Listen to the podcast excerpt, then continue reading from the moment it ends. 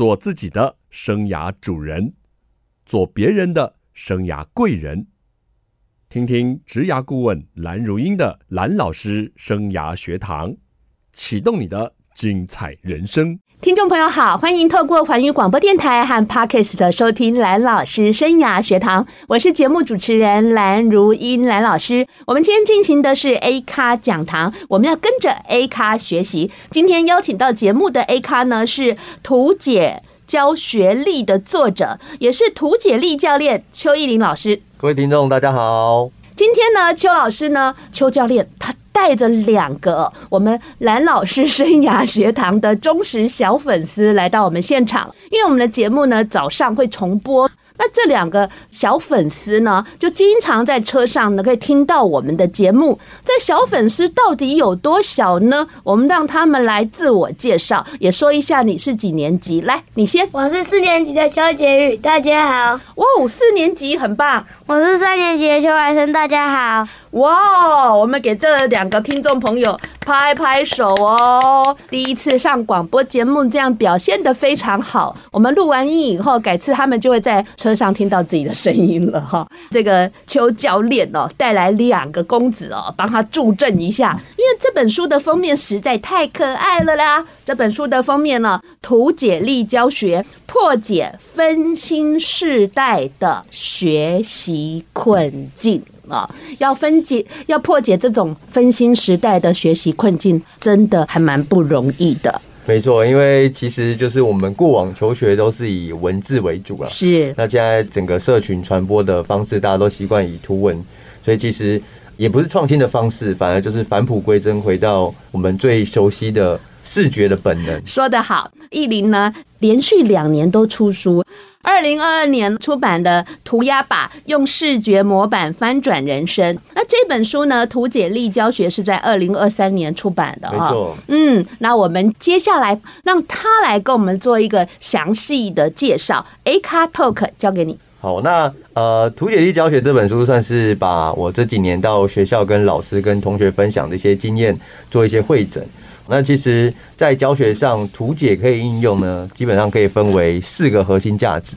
第一个就是想象，就是我为什么要来上这堂课，然后老师可能是描绘了一个课文，它的情境是什么，那个画面是什么。那第二个点呢，其实就是帮助投入。好，那其实投入最简单的方式，其实就是边说边画的方式，而不是说啊，老师一直在口语的表达。那单纯口语表达，其实就是把想象那个画面的责任丢给我们的学员，就是你要去想老师讲的现在讲到哪里，老师讲的东西到底是什么，那个画面是长什么样子。那如果单纯是很抽象的口语，其实同学们就会很吃力，很吃力就会放空想睡，或是开始画课本。好，所以画图其实我觉得在黑板或白板白板上画图是一个 CP 值最高、吸引投入的好方法。那第三个就是帮助思考。那以前我们的思考都是抽象思考，老师问一个问题，同学就回答。但是当这个问题太难的时候，通常大脑就会选择啊，快速的抛一两个答案给你，或者就说老师我不知道。好，所以透过图解，我们其实把框画出来，让他们用填空的方式，可以让思考变得比较简单。那当它变得简单之后，他们就愿意尝试。那第二个好处是，当大家都有一个统一的架构，其实老师也可以在黑板白板整合全班的想法。好，所以他们其实就可以彼此的交流跟共创。那最后一个叫行动的部分，就是我很喜欢设计模板，因为有时候，比如说我们看完一本书要写心得，哇，拿出一张白纸要开始用文字书写，就会觉得很难，感觉好像要写一篇长篇大论。那一旦大脑觉得很难，就不会想做。但是如果我把一篇呃阅读心得，透过模板把它分成五个区块。它只要每一个区块，它可以用写字，可以用画图的方式，所以让每一个人可以选择他适合的方式，有弹性去做创造。那我觉得这样的行动产出，其实在教学上就会更加精彩，而且会带给老师跟同学更多的收获。那其实呢，其实我们一开始啊，其实老师们也有提到，想要说，诶，那模板会不会不会画图的人就没办法使用？哦，或是说他如果都是写很多，呃，就是我们已经用模板了，会不会字写的很少？但是其实出乎意料的是，当他们用模板之后，诶，不会画图的反而会有一些信心，因为我已经把基本的图都画完，它可以做加工，所以加工这件事情是非常非常重要。好，我们要无中生有很难。但是其实每个人都有喜欢加工的这个天性啊，比如说课本上有孔子的照片，都喜欢帮他画个爆炸头。那如果我在我们的学习单或模板上画了一些简单的图，他们会简单加工，其实每一个人就快速完成大概七八十分。那非常擅长画图，他又可以再画更详细一点；不擅长画图，他也可以快速完成。这是第一个。那第二个其实就是因为模板中每一个面向都是不同的思考的题目。所以其实他们就会比起以往可能流水账想到什么就写什么，来的更有多面向的思考。那老师收集起来就发现，哎，出乎意料的有好多同学的想法或是回馈，是比单纯以往的文字来的更加精彩，而且同学画了又开心又有成就感。谢谢奕霖教练呢，跟我们分享啊这个图解力教学重要精彩的内容。但是我很好奇的，您这一次出版的这一本书，还有一个好像子母书的概念啊，有一个练习本，跟我们说一下。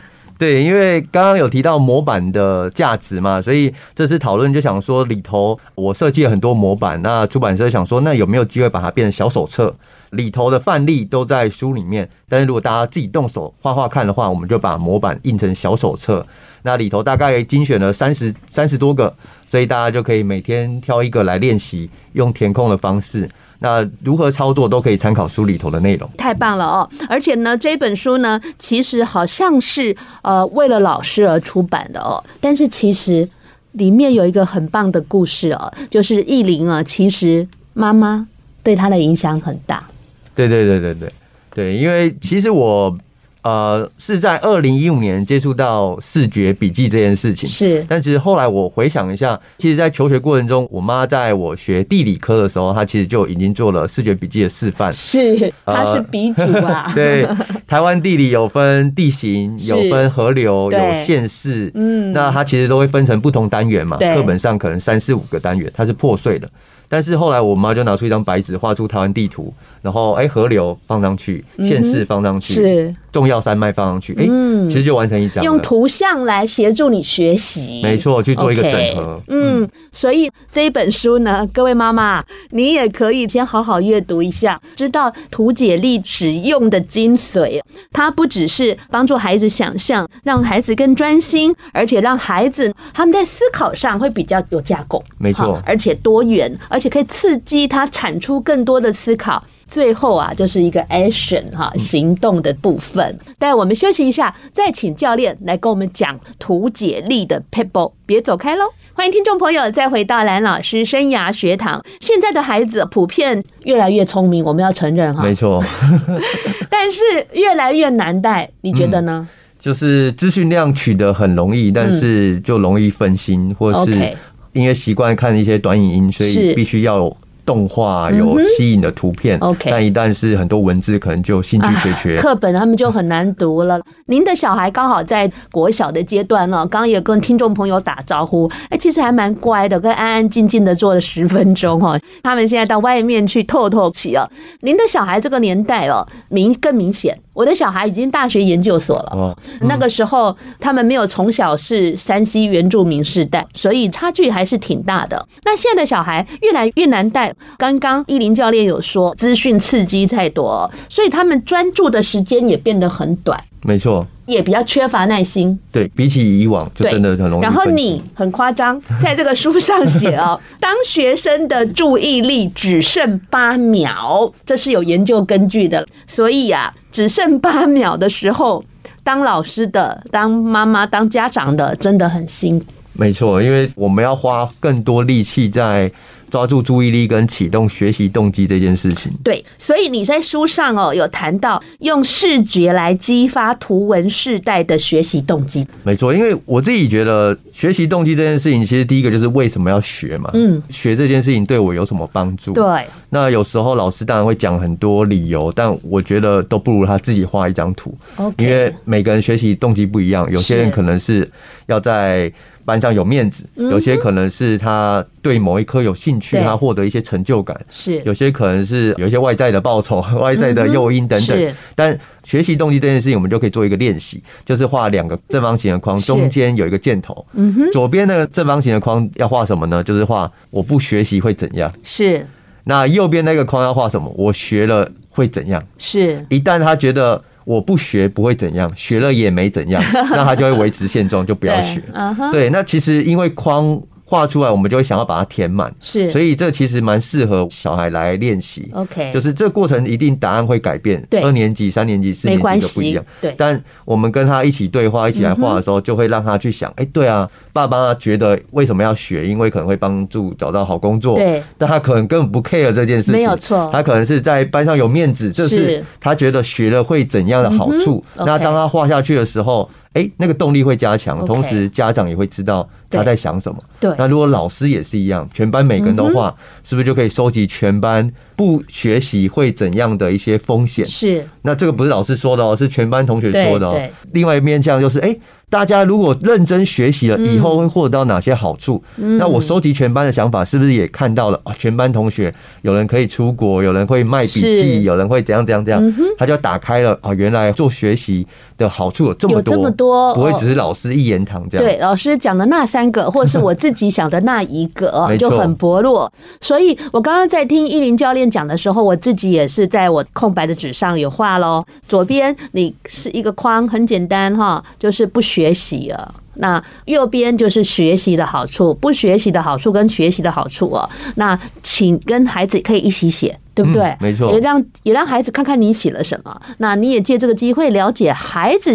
他的心目中是怎样的世界啊？要不然说实在了，这么变化、这么迅速的时代，我们跟孩子中间都已经差了二三十年了。他们理解的跟我们理解的一定是有不同的，这我们也必须要承认啊。所以呃，光是学习动机这个，用一张图，对，因为其实动机核心的一句成语就叫做。趋吉避凶，嗯哼，对，所以刚刚那个左边那个叫做避凶，就是 因为我们没办法想象太遥远的事情，所以我们透过图像来想象，哎。会有哪些的风险，哪些挑战？我不都不读书，是呃，我小学毕业，那我可能会遇到什么样的阻碍？对，那趋吉嘛，就是右边就是，哎，那我认真读书会有哪些好处？是，那当趋吉避凶这个落差越大，当然动力就越强。是对，所以其实呃，不管是在做学习，还是写作业，还是做任何事情，其实这个小练习非常关键。而且只要两个框，对，两个框而已，一张纸。对，一张纸就可以了，一个圆珠笔，一个铅笔就可以。那如果要一点点图像，就是在左边画一个哭脸的符号。谁说哭脸嘛？他们不学习是笑脸嘛？老师。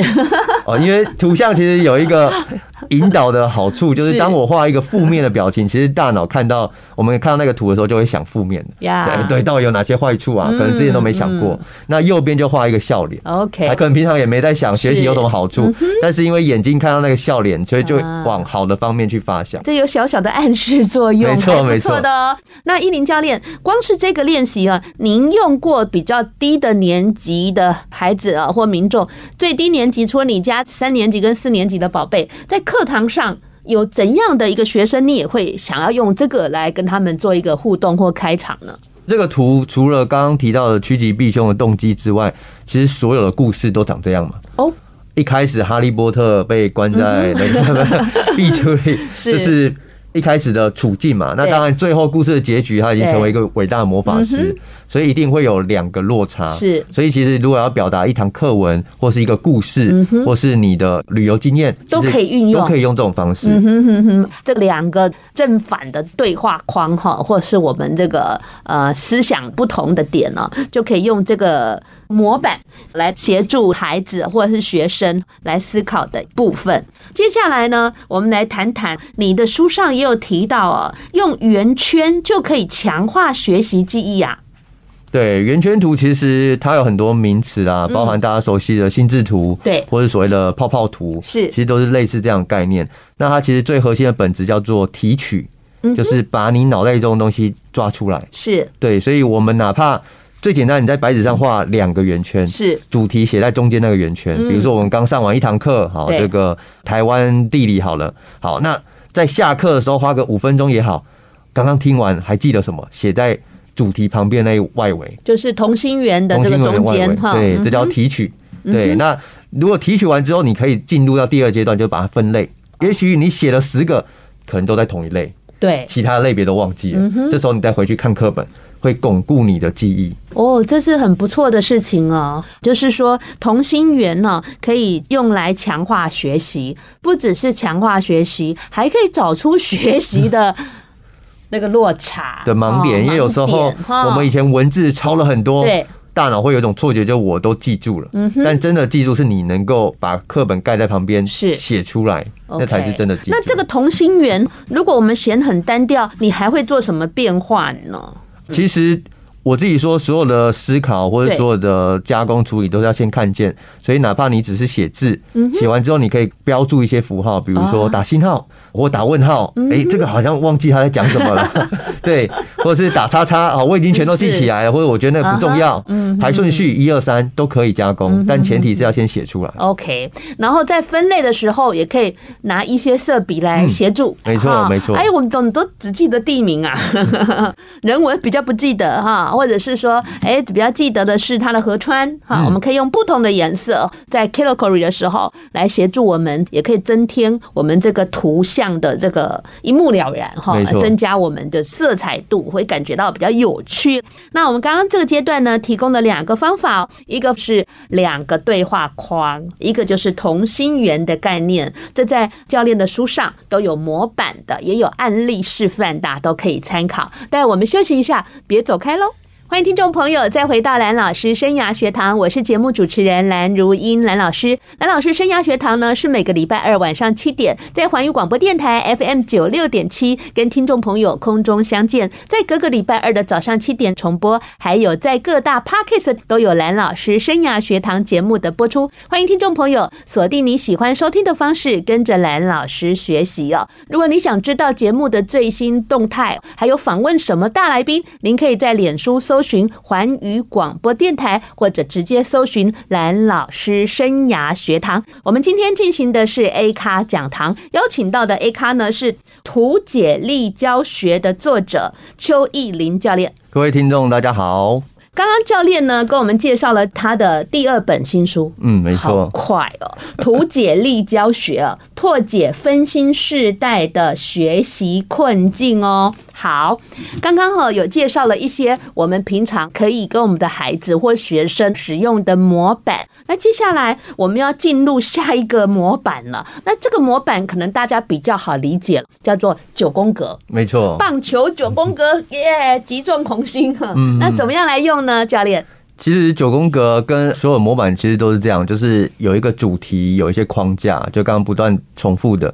不要无中生有，嗯哼，对这件事情真的非常关键，是因为无中生有很难很难，就不会想做。是对。那比如说像我们家小朋友，可能周末都带他们出去玩，嗯，那可能回到家希望说写个日记好了。爸爸，你这么严肃啊？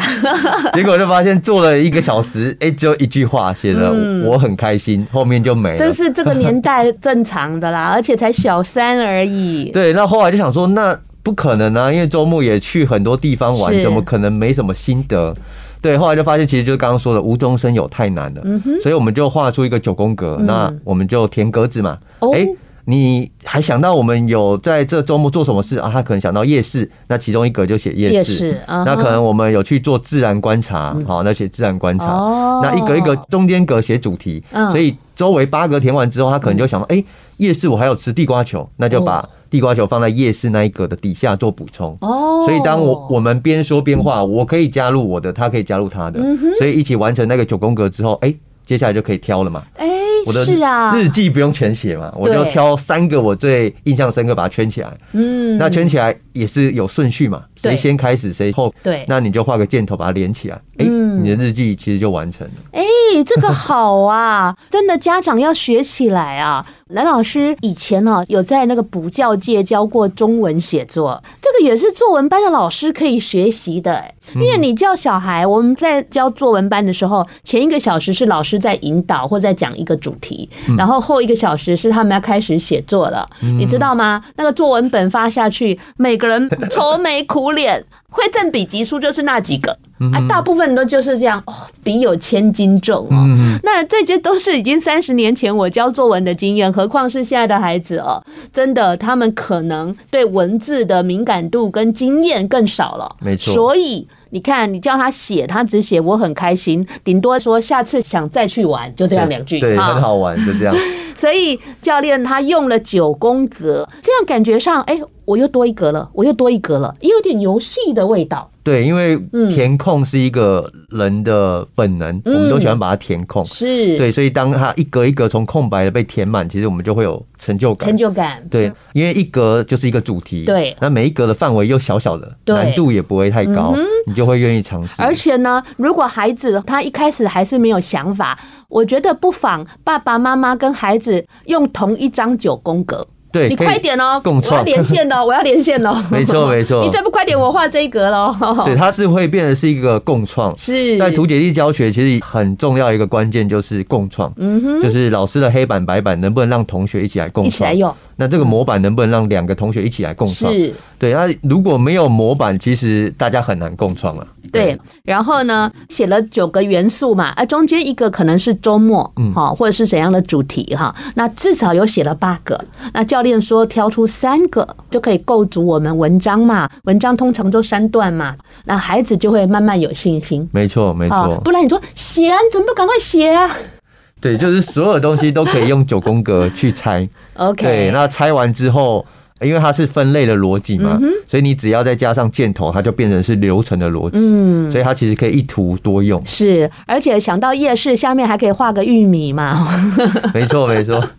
比如说中间主题是玉米的话，对，旁边八格又可以再想。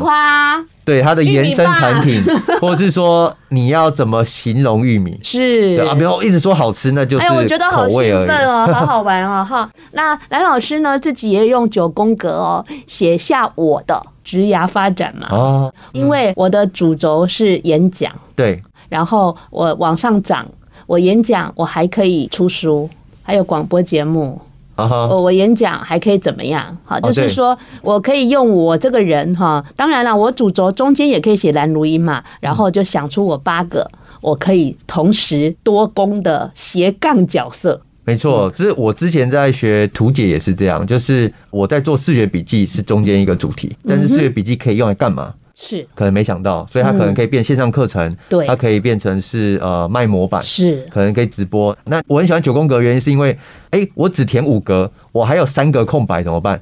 永远有空间，对，所以你就要主动去 想问 AI 也好，或者网络上也好，那可能台湾没有，那你可以找国外有没有这样的案例？是，那这三个就是你新的学习。嗯，我桌上就有我的九宫格。哇，视觉提醒非常。我我时常就看一下 哪一宫格太荒废了哈，哪一宫格哎要怎么调整？新的年度这九宫格的比重，我想怎么放？嗯，所以我看到依林教练哈把九宫格提出来，我就觉得好开心，想说。刚好这个机会可以来听听他怎么运用这九宫格，也来分享蓝老师怎么用这个九宫格。再来，你太厉害了哦！你出这本书哦，我看到你的底蕴很深，你看了很多别的书，嗯，然后把他们的架构模板化。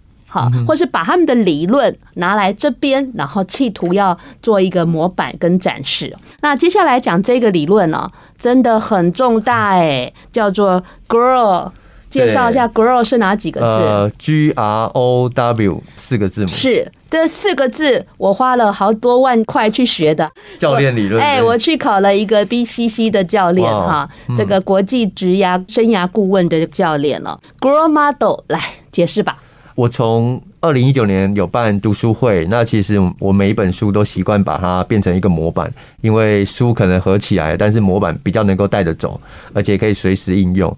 那 Grow Model 其实第一个就是目标，是那 R 的部分就是我的现况，总是有起点跟终点嘛。对，好，那中间的路径呢，就是我有哪些选项，对，可以列出来。那最后 W 的部分就是意愿，或者我怎么去做评估。嗯，所以我才说要先有东西才可以选嘛。对，不然通常你在脑袋中纠结，就想说啊，我不可能，不可能，你就没选项了。那这个 Grow Model 呢，你会用在什么样的情境下来跟学生做使用？任何解决问题都可以用，包含像读书计划啦。嗯，哦，这次考完了，那现在是某一科。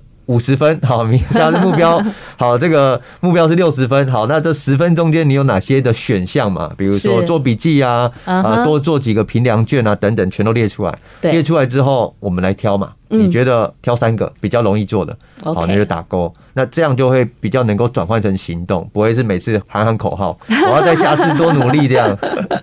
所以呢，Grow Model 呢，它是一个用来解决问题，Grow 嘛就是成长嘛，哈，帮助自己啊可以成长的一个思考方式哦。那透过这个模板呢，它可能你会更理解怎么去填这个不同层次的一个问题哦。那我们聊到这里，先休息一下，欢迎听众朋友再回到蓝老师生涯学堂。我们在资讯爆炸。然后孩子在 3C 原住民的世代，孩子蛮容易在学习上很分心，也不专注。嗯哼。然后他们举笔就写东西呀、啊，很难呐、啊，不是只有写作文，连写考卷那个简答题 或是都懒得写下啦。然后再跟他面试也是省话。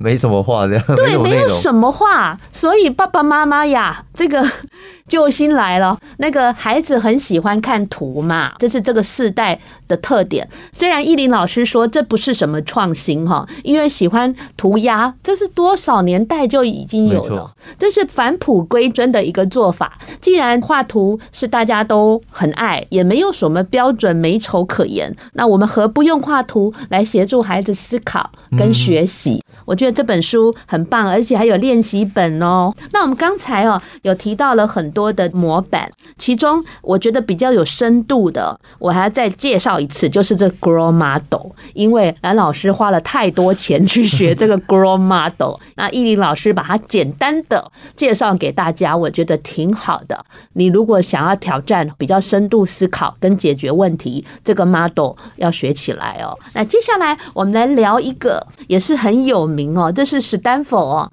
很热门的课程，他所提出来的就是奥德赛计划的概念。哦。你这本书也网罗了这一个东西，来跟我们介绍一下。OK，奥德赛计划其实就是生涯规划的一个模板啊，是，对，然后当然要有一个标题嘛，去定义一下你自己的主题，嗯，然后他会把这个时间拉到五年，五年，你想一下，你这五年预计希望做些哪些事情？那这个其实我觉得大家可能平常都常做哈，梦想清单都会。但是我觉得有两个点蛮重要，就是它有一个检视表。嗯哼，好，检视有四个面向，第一个是资源，我做这些事情我到底有没有资源，而不是空话哈，就是梦想这样口号而已。第二个是我自己真的喜欢吗？喜欢程度是不是别人说我要我做什么我就做。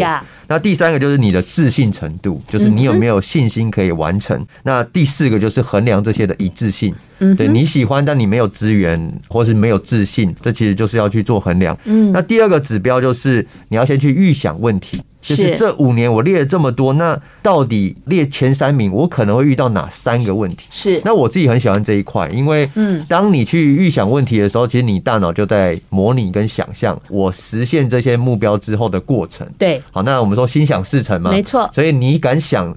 才有可能会成，所以我就是用这个模板去规划我自己的奥德赛计划。是啊，在这个书的第一百八十页，意林教练就用标题“我的奥德赛计划：冒号打造图解力学院”啊，因为他这几年啊一直在推展图解力啊，也受到很多的媒体啊跟企业的关注，这个邀约不断。那刚刚意林也说了啊，就是说这个生涯规划很重要的就是五年的概念。我常常跟上班族或者大学生说，这个生涯规划哈，当然你不要想说我这个工作会不会做一辈子，这个不要想，但是也不能想说啊，我今年要干什么。这又太浅了，你真的要有大概三五年的想法。所以利用奥德赛的概念就是五年，而且你把它用视觉化的呈现是比较有感觉。而且依林教练很厉害的，还在每一年都有画一些插图啊，大家可以看一百八十页。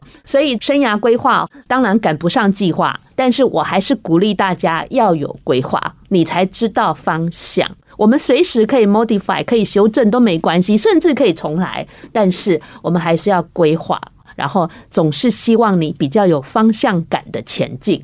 我们来检视一下这个意林教练，资源还不错哎，超过百分之五十以上，喜欢程度快要一百了。对，应该也是摸索了这么多年，我发现我对于知识图解这一个区块很喜欢，很喜欢。对，自信程度也有八十哎。对这个累积的一些，会不会赤裸裸被蓝老师拷问了哈？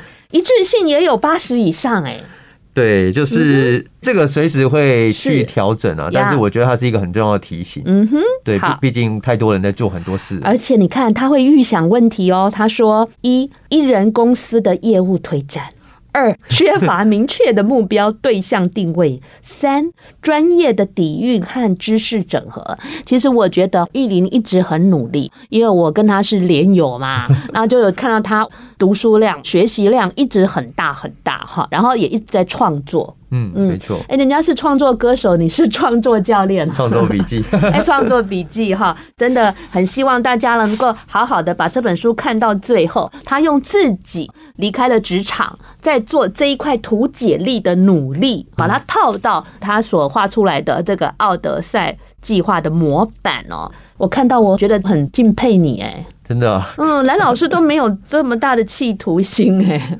呃，我自己觉得。心想事成这件事情，透过画图可以逼着我们敢想一点。好，对，因为不然你会留白嘛，画不出来。那为了要画出来，会让我们多敢想一点。对，那我觉得敢想就有可能会成。太棒了哦！我觉得你真的一步一步在实现你自己的计划。所以，听众朋友，图解力教学不是只有给老师看的啦，家长、上班族，任何一个人都可以来看，很重要。那有没有一个 A 咖观点跟听众朋友分享一下？图解力当然最核心的本质就是用画图来解决问题的能力。那最常见的载体当然就是笔记。好，那我自己的真心的推荐是，笔记不会是应付老师作业敷衍了事的，而是我们能够无缝接轨进入职场的真功夫。